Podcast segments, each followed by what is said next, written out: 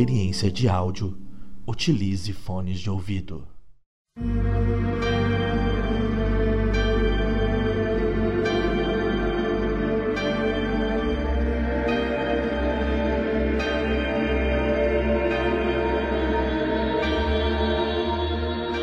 Quatro fios da trama da vida se entrelaçam em um intrincado nó, capaz de rasgar o véu da realidade e a névoa da mortalidade.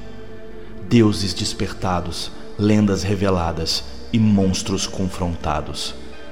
A vida às vezes nos torna peões em seu tabuleiro e precisamos enfrentar os cavalos que nos atacam incessantemente.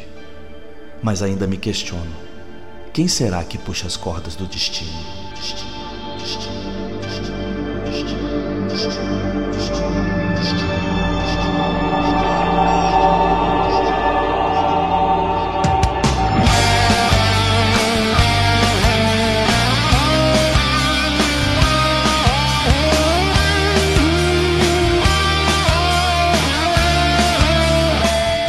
Na última sessão, nós terminamos o combate com os sapos, né, as criaturas é, quase cutulescas da mitologia eslava, chamada Russalkas. Ou dos mais para os mais íntimos Slurps. o, depois de uma tentativa de combate e alguns, algumas jogadas de intimidação pela parte do, do Bez e do Jean, o Jean acabou por controlar essas criaturas e fazer com que elas seguissem o seu charme natural. Exato. Então, vocês encontraram.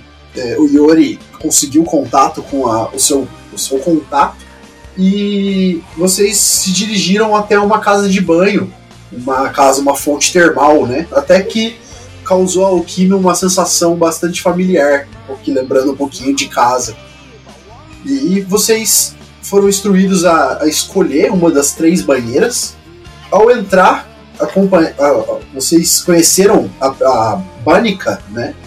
A, a dona, o espírito responsável pela casa, que estava sentada na banheira do meio, onde, se, onde entraram Okimi e Bess.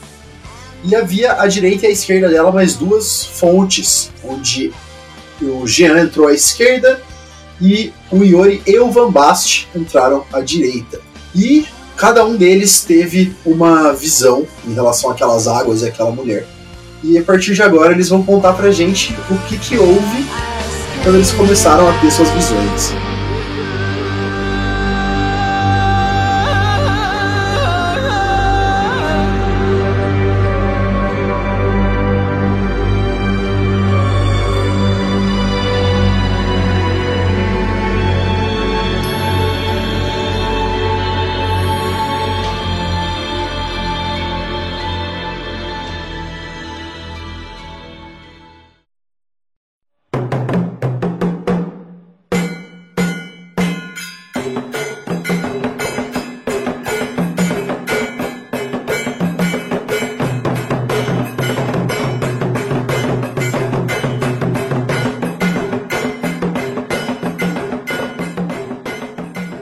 Visão do Jean, ele retorna à noite em que o pai dele ia oferecê-lo como oferenda para Papaleba.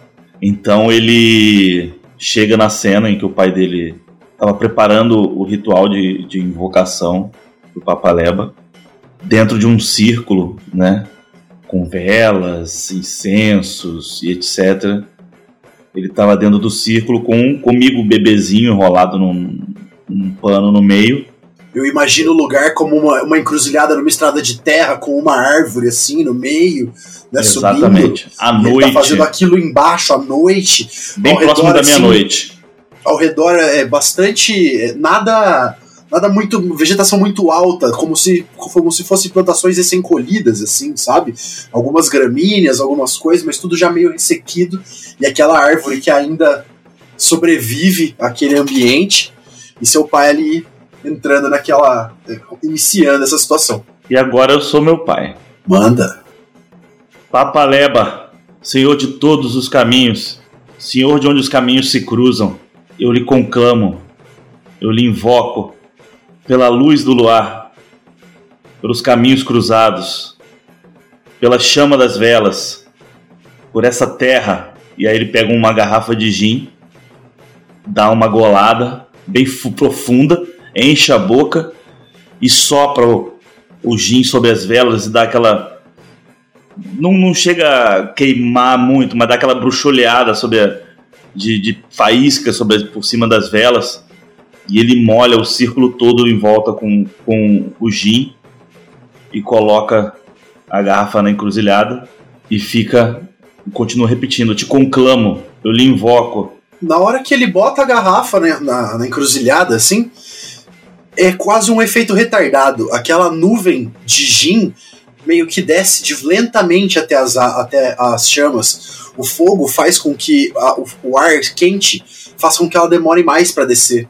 E a hora que ele encosta a garrafa, as chamas elas rapidamente mudam para um azul, um azul quase prateado, uma coisa sobrenatural.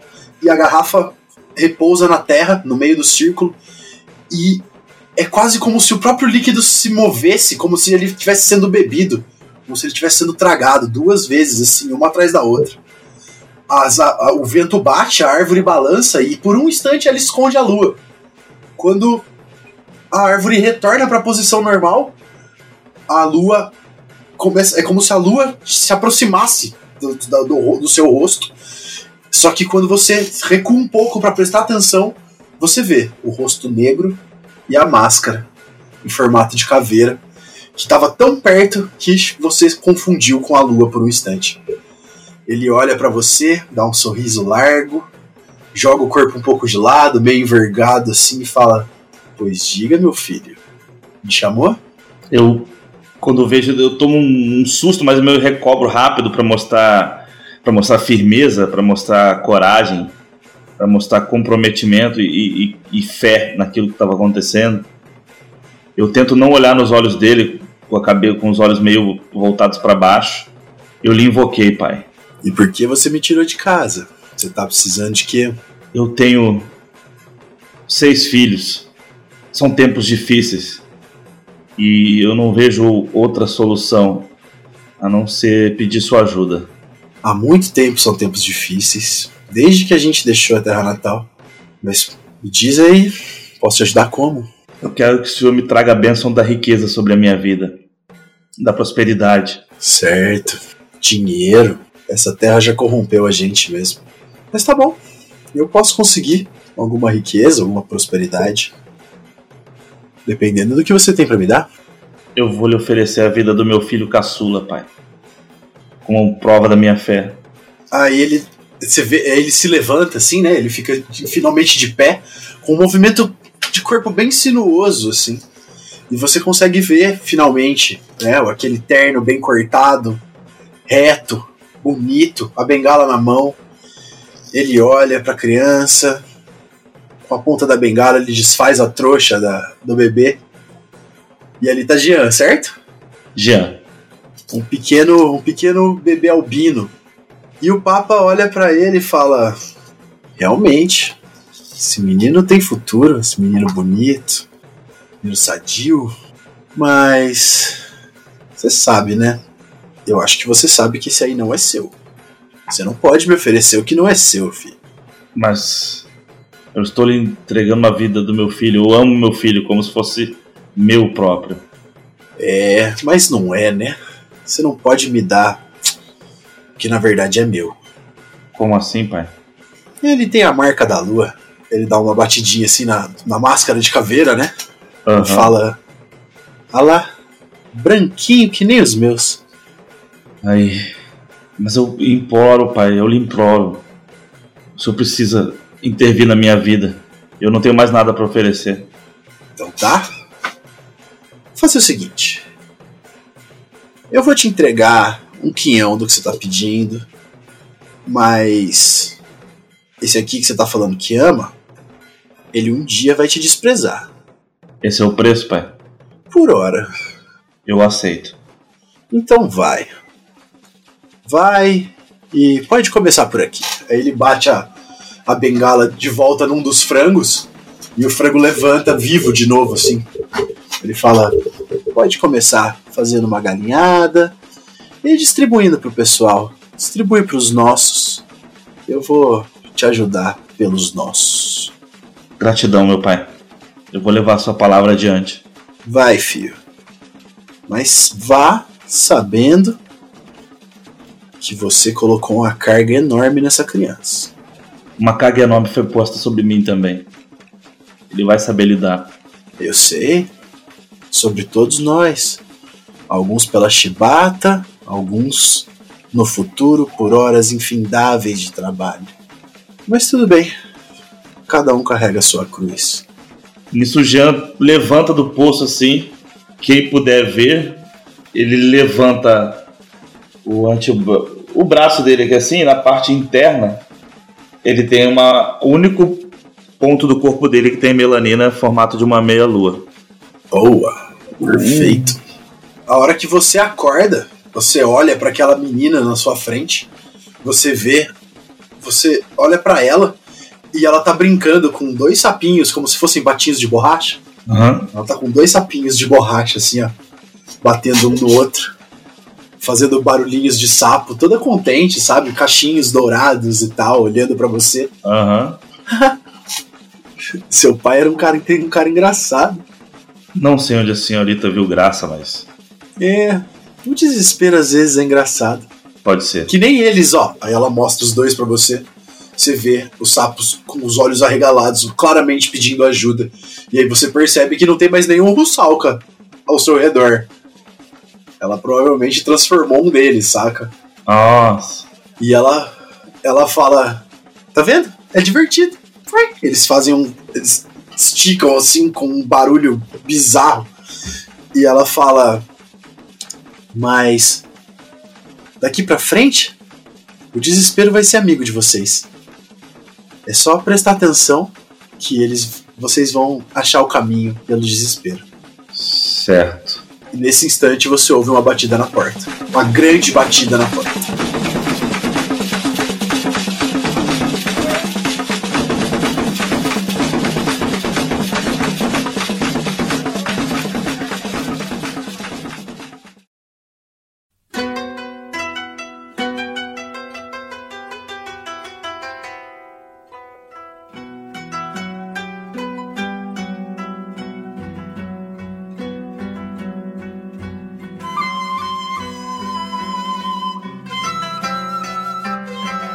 Eu sinto que eu tô meio caindo e caindo e caindo. Sabe aquele tipo de sonho que você sonha que você tá caindo e de repente você acorda e você não tá caindo, né? Tá sendo Uhum. bizarra. Só que ao invés de acordar deitada, eu dou por mim em pé. Eu consigo ver as silhuetas do, do meu grupo, né? Do Bess, do Van Bast, do Jean. E só que na minha frente tem um cavaleiro.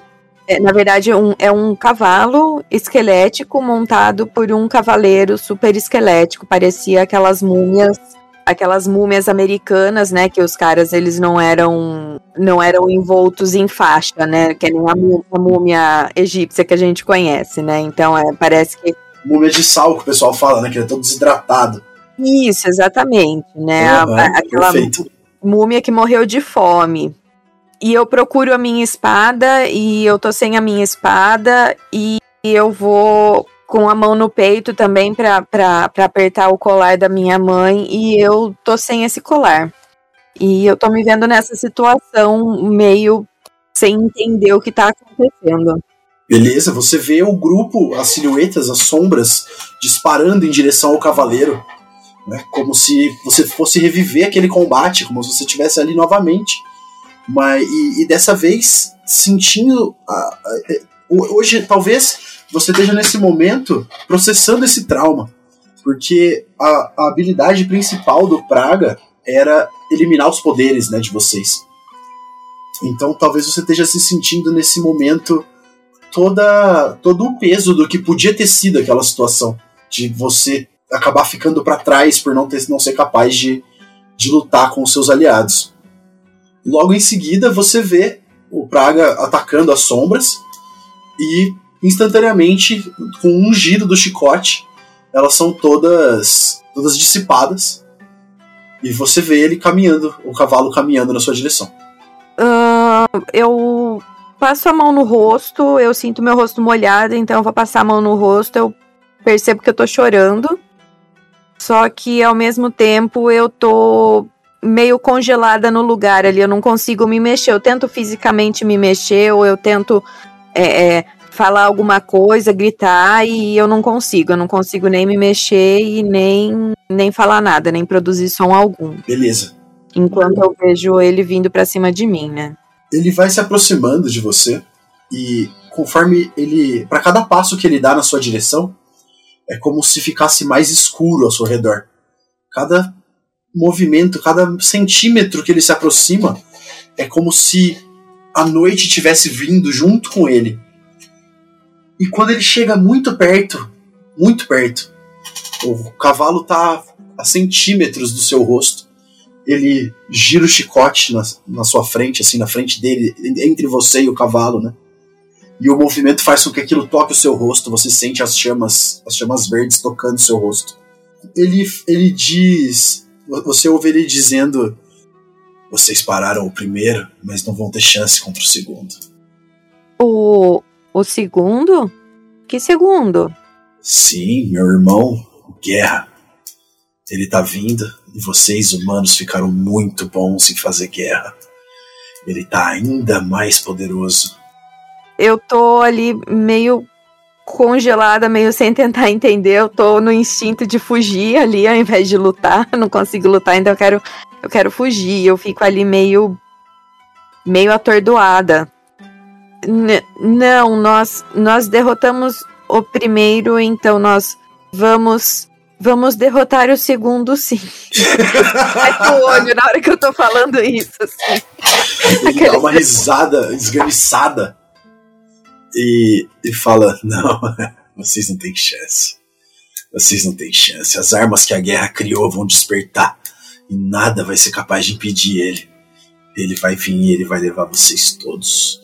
E conforme ele vai falando, ele, ele vai chegando cada vez mais próximo, né? E ele, ele levanta a mão com o chicote como se ele fosse te chicotear com, com, a, com o chicote de vértebras dele. E você percebe no momento que ele levanta o braço que no horizonte atrás dele o sol tá nascendo. Eu, eu, eu abro o olho assim, eu, eu olho, tento olhar bem nos olhos dele e eu falo: ele está mais forte, mas nós estamos mais fortes também. Quando eu vejo o sol nascendo, assim. O sol, ele, ele sente, né? A mão dele levantada, você percebe que ela é tocada pelo, pelo primeiro raio de sol que atravessa. E, e ele, por um instante, ele recua, encolhe o braço para sair da linha do sol. Ele olha para trás, olha para você e fala: Vocês podem até estar tá melhores, mas a humanidade evoluiu muito. E a guerra foi junto com ela. A guerra foi o motivo, foi o motor. Vocês não têm chance. Vocês não sabem mais parar isso. Vocês são incapazes de impedir o avanço da guerra. Quando ele termina essa frase, o sol avança jogando uma, uh, uma, uma rajada de luz na direção dele e ele vai aos poucos se tornando chamas verdes e se esvaindo. Eu acredito que a humanidade tem muito mais pessoas boas do que pessoas ruins. Nós vamos derrotar a guerra sim. De boa intenção, o inferno tá cheio. É a última frase que você escuta. Enquanto você vê ao fundo o, o sol levantado e por um instante você olha para ele como se o próprio sol permitisse que você admirasse a beleza real dele. Uhum.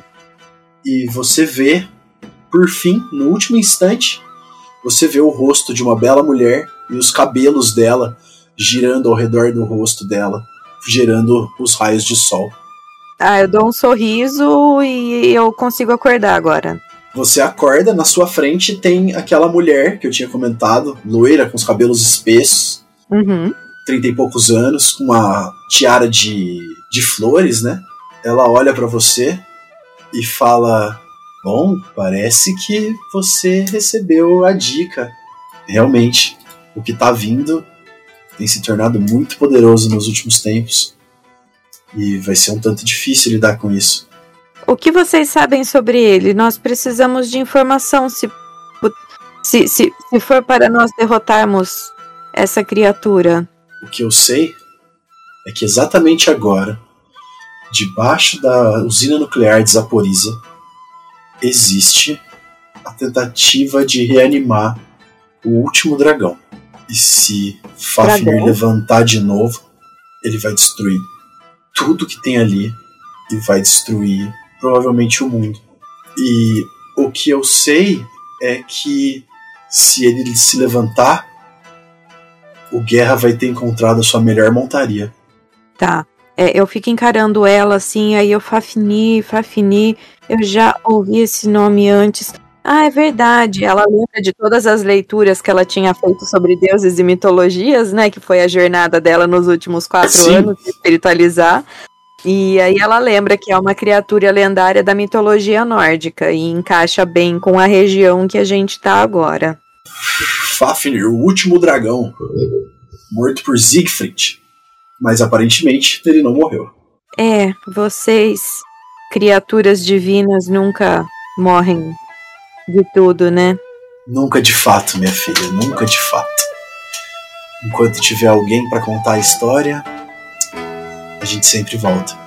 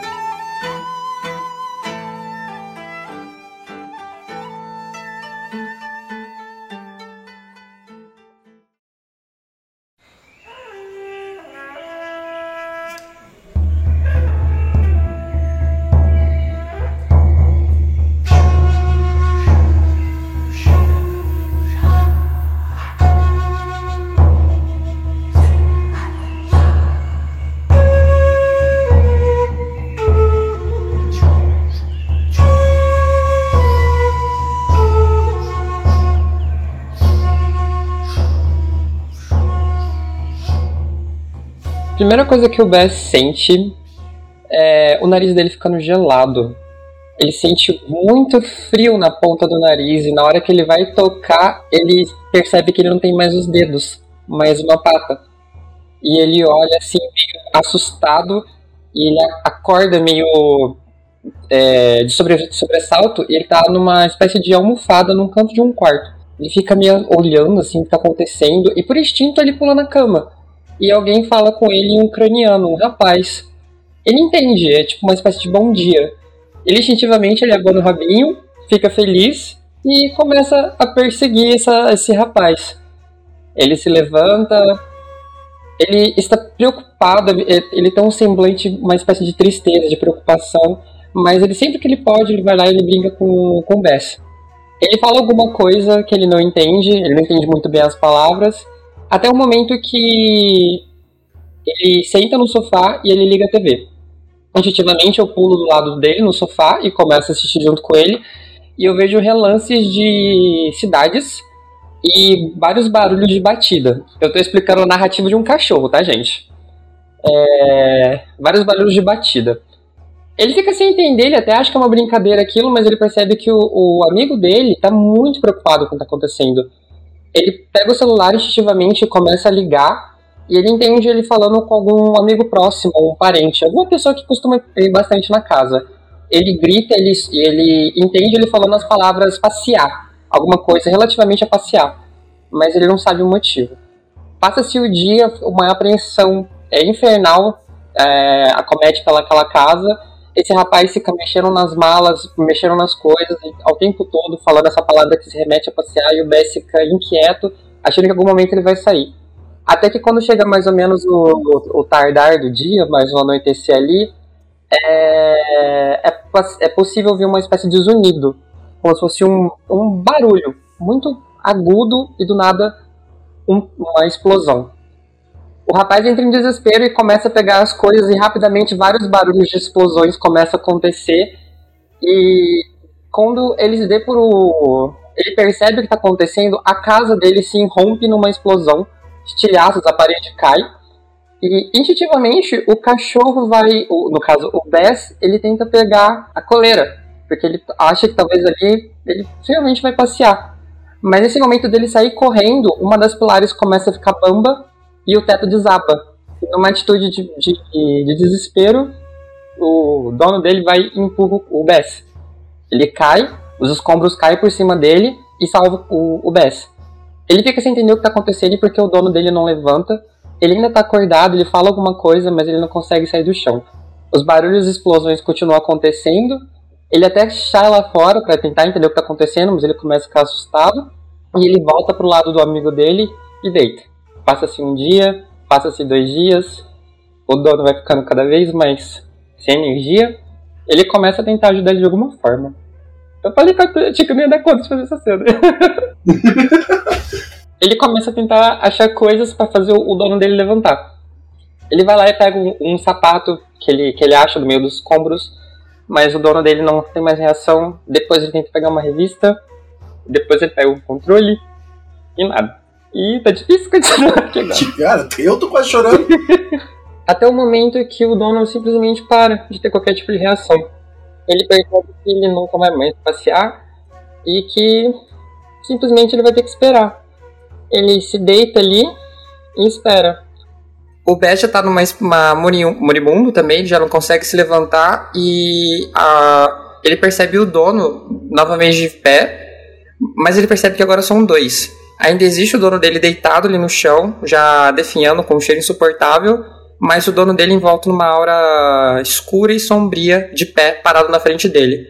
Ele tenta atacar, o cachorro e ele instintivamente ele foge, mas ele tá debilitado, ele acaba se machucando no processo e ele começa a escutar um barulho.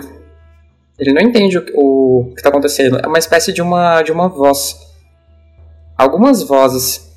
Ele começa a cambalear em direção a essas vozes, achando que pode ser algum tipo de conhecido, até que ele tá perdendo as forças, a visão dele tá ficando cada vez mais turva e ele cai. Apenas a cinza se levanta e antes dele ter o último vislumbre de luz, ele olha e percebe um rapaz de jaqueta de jaguar andando em direção a uma rua sem saída e se ajoelhando e falando: é, Eu só quero acalmar vocês. Ele apaga e mais uma vez, quando a luz volta para ele devagarzinho, ele vê esse mesmo rapaz, agora num dia muito mais calmo, parece numa espécie de zoológico, e ele sente um carinho no pescoço. Ele olha e o Bess fala pra ele: é, Eu preciso de ajuda, que você me ajude a procurar, ver se tem inimigos aqui na região. Ele finalmente ele percebe, ele vai passear. Caralho, Luquinha, pra que isso, velho? Porra! Ó, bateu no fundo da garganta aqui essa. Quando você sai pra passear, quando você finalmente tem essa sensação ótima de liberdade e dá o primeiro salto, o Bez acorda de volta na, de volta na fonte. A mulher olha pra ele e fala, ela também com os olhos mareados assim. Teve muita dor por aqui nos últimos tempos, mas se vocês forem buscar terminar essa jornada de vocês, talvez vocês consigam impedir mais dor. Eu espero que sim.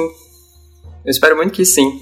E instintivamente eu, eu, eu imagino que eu esteja meio deitado de costas, é tipo na, na piscina, e eu. Sabe quando você vai colocar a mão sobre a poltrona? Tipo, como se você fosse colocar a mão atrás de uma pessoa? Só que ela instintivamente cai em cima do espírito desse cachorro, que ele tava ali também. Boa! Você faz um carinho nele, ele pula na água, vai nadando até ela, aí ela levanta, pega, apoia ele, as patinhas na, na frente, né? Faz um carinho na cabeça dele, e ela fala: O que essa criança pode ver, agora vai ajudar vocês pouco. Levem ele. Talvez ele seja mais útil para farejar os problemas do que vocês imaginam. Mas vamos. Aí o bicho dá, um, o bicho dá uma latidinha pra vocês, assim, de virando, né? Nadando o cachorrinho, ele late na direção de você e da, e da Okimi. E ela diz por último: Fiquem atentos com os, os olhos que flutuam. Guerra hoje vê muito além do que ele já viu um dia. Eu aceno que sim com a cabeça. E vocês, vocês dois escutam a pancada na porta.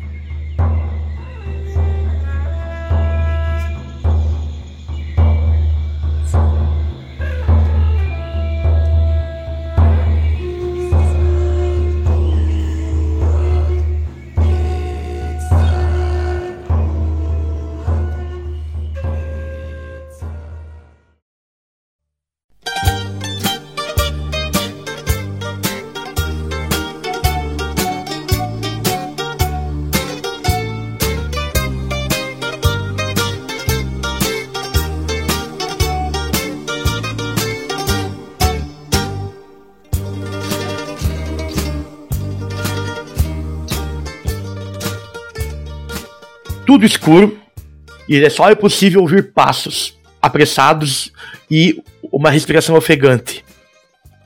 Esses passos, essa respiração ofegante é do Van.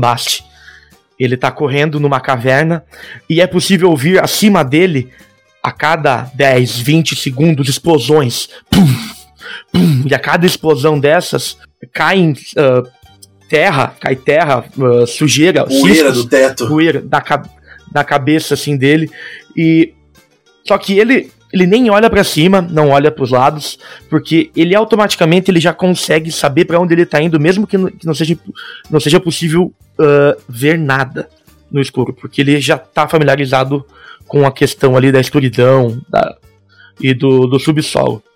Ele vai correndo e serpenteando umas cavernas cada vez mais abaixo. E se fosse possível, tivesse alguém ali pra ouvir, ele só murmura: Eu preciso encontrar ele, eu preciso encontrar ele. Eu, senão vai ser o fim, senão vai ser o fim. Você correndo, você escuta por um instante o que parece ser uma moeda sendo jogada pra cima. Sabe quando alguém flipa uma moeda e você ouve o tim? E você ouve esse barulho e ele é nítido. Por mais que as explosões ali em cima e tudo, o eco ali embaixo, você ouve claramente esse som. E você instantaneamente vira, uma, faz uma curva em uma outra, um outro conjunto de cavernas. E a hora que você faz a curva, você ouve de novo. E você vira outra vez. E você começa a seguir esse barulho. Até que em determinado momento você você desce uma por uma caverna quase um tobogã, né? Uma, uma caverna de uma parede lisa, um chão liso. Você desce colocando uma das pernas para frente e quando você cai no chão, você sente seus pés batendo em água, seus pés chapinhando numa algo como se fosse uma poça. E quando você olha para frente e ativa sua seu sonar, né, para você poder ter finalmente uma, uma imagem, você vê um rio, um barco, um esqueleto e um remo. Caralho. Eu por um segundo eu paro, penso e me lembro das histórias antigas. E a primeira coisa que eu vou fazer, mestre, é botar a mão no meu bolso. Eu encontro uma moeda?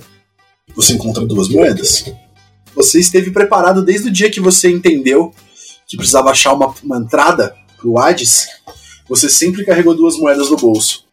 Eu não falo nada, eu me aproximo e eu fito o esqueleto. No primeiro passo que você dá, quando você faz menção de ir na direção dele, você vê de novo a moeda subindo, a mão se abrindo, a moeda caindo.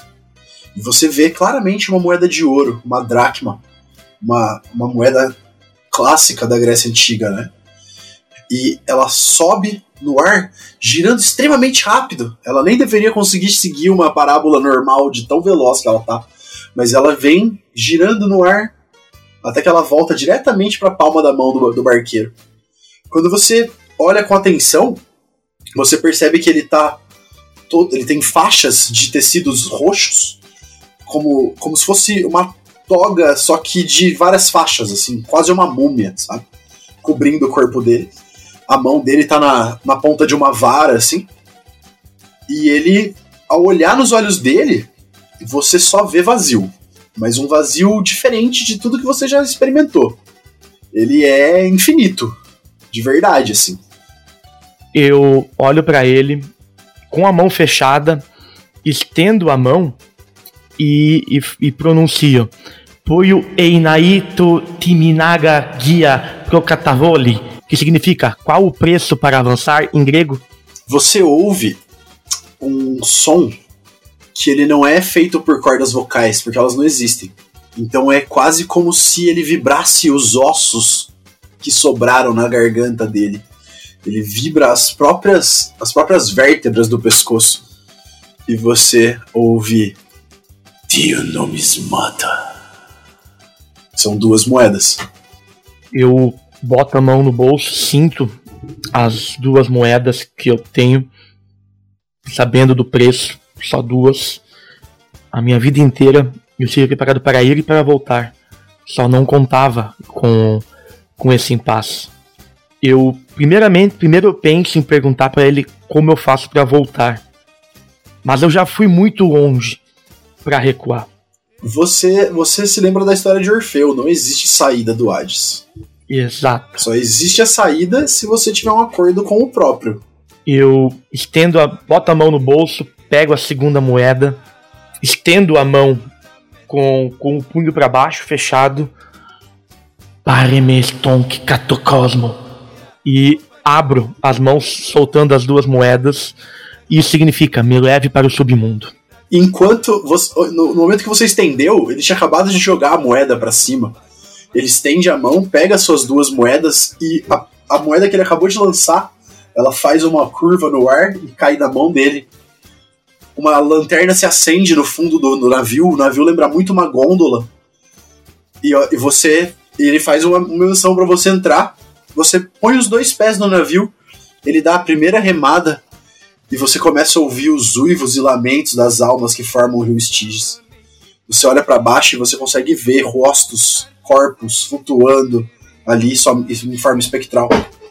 Você se perde olhando aquelas, aquelas figuras que variam entre todo tipo de criatura que você pode imaginar.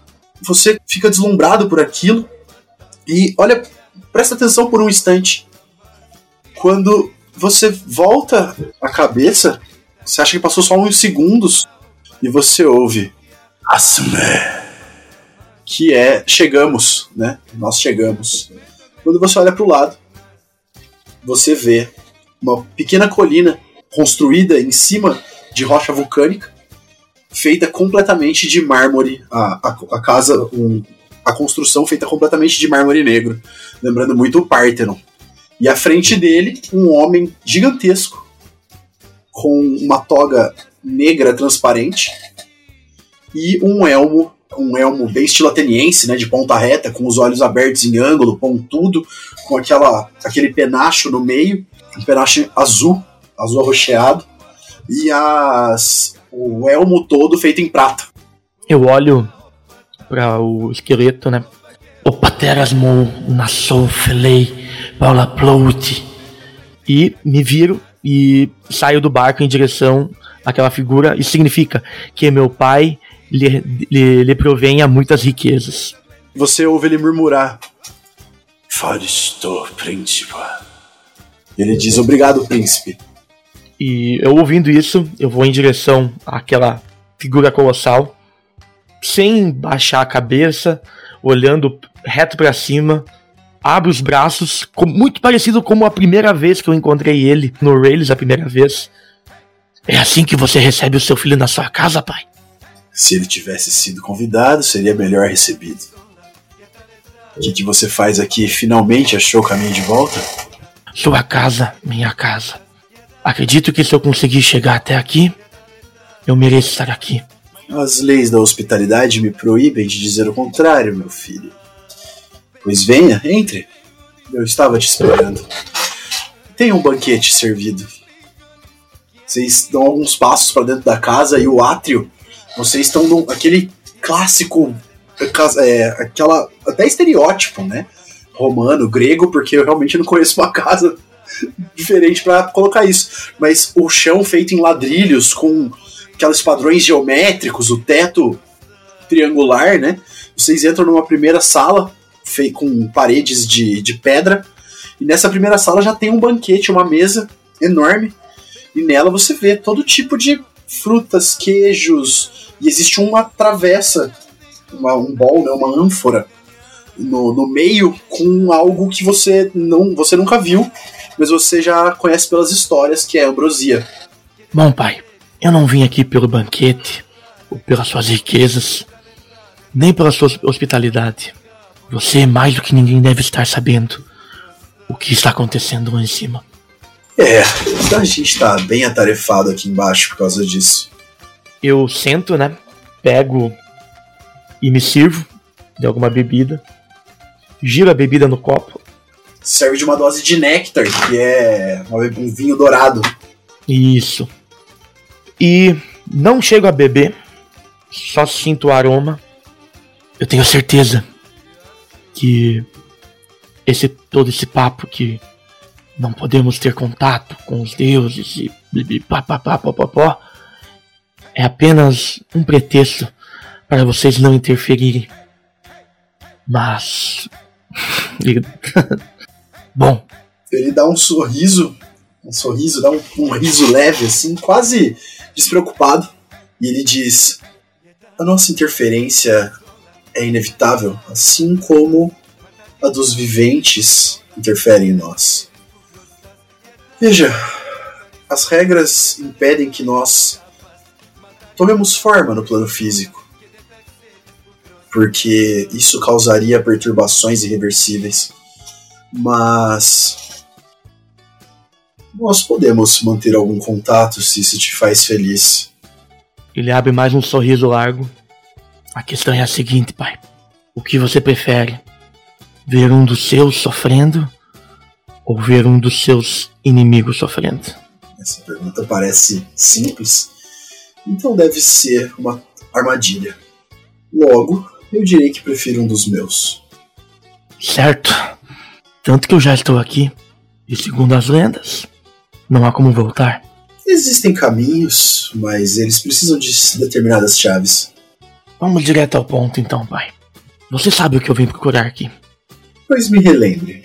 Acredito que o poder necessário para impedir o mal maior, não, eu não o possuo. Mas eu sei quem pode me ajudar com isso. Existem muitos com poder, existem muitos com influência, existem muitos capazes, mas poucos dispostos. Eu diria que muitos dos meus parentes já não tem mais tanto carinho pelo que sobrou na Terra. Falando sobre disposição, eu acho que todos os últimos anos e tudo que eu fiz devem servir para alguma coisa. Talvez carinho, talvez eu também não tenha, mas não sou como você, não tenho outro lugar para habitar, então eu preciso tentar defender o que ainda sobra do que eu chamo de lar. Altruísmo. o maior defeito de vocês. Mas tudo bem. Se você realmente acha que vale a pena fazer todo esse esforço com um bando de mortais, tá bom. Eu vou te dar algo. Ele, uma nuvem de fumaça se move pro seu lado, assim, atravessando a mesa, né, instantaneamente. E ele coloca o dedo na ponta do, do elmo fura a ponta do dedo e pinga uma gota no seu copo, assim. Cai uma gota de sangue dourado no, no néctar que você tá bebendo. E ele fala: Tá aí, você queria poder? Leve. Mas eu te adverto: somente essa gota pode te matar. Então, talvez você não saia daqui de qualquer maneira. Se você resistir, você pode voltar e salvar seus preciosos humanos. Eu não vim até aqui. Eu não passei por tudo que passei para desistir agora. Então, boa sorte. Ele novamente faz o mesmo movimento que ele fez antes, gira a taça e ele vê que, a, que aquela gota ela não se mistura com a bebida. Ele foca, fita os olhos nos, encarando o pai dele, abre um sorriso e vira a taça. Quando você aproxima a taça da boca, você consegue sentir uma leve fumaça saindo daquela da, da parte não misturada E essa fumaça, ela te lembra.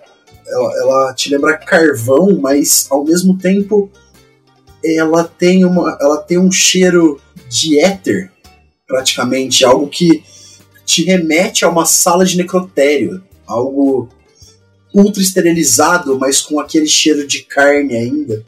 Tudo isso como se tivesse sido tostado. E você sorve o gole, sente um choque passar pelo seu corpo e acorda de volta no poço. Eu vejo aquela figura já velha, né, a Bânica, abre um sorriso, um sorriso de orelha a orelha, assim. E eu não, eu não tenho realmente certeza se aquilo foi real ou não. Mas se aquilo lá é um vislumbre do futuro, eu tenho mais motivações para ir atrás do, do que eu preciso.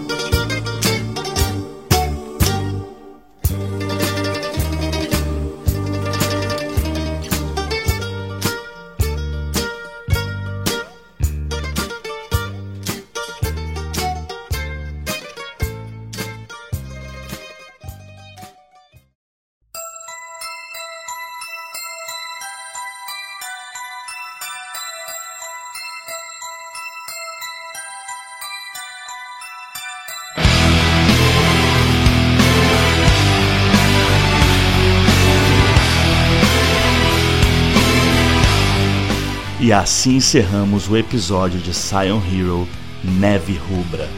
Sigam a gente nas nossas redes sociais, arroba Baile de Taverna, no Facebook, Instagram e Twitter. E na Twitch, twitch.tv barra Baile de Taverna. Segue o baile.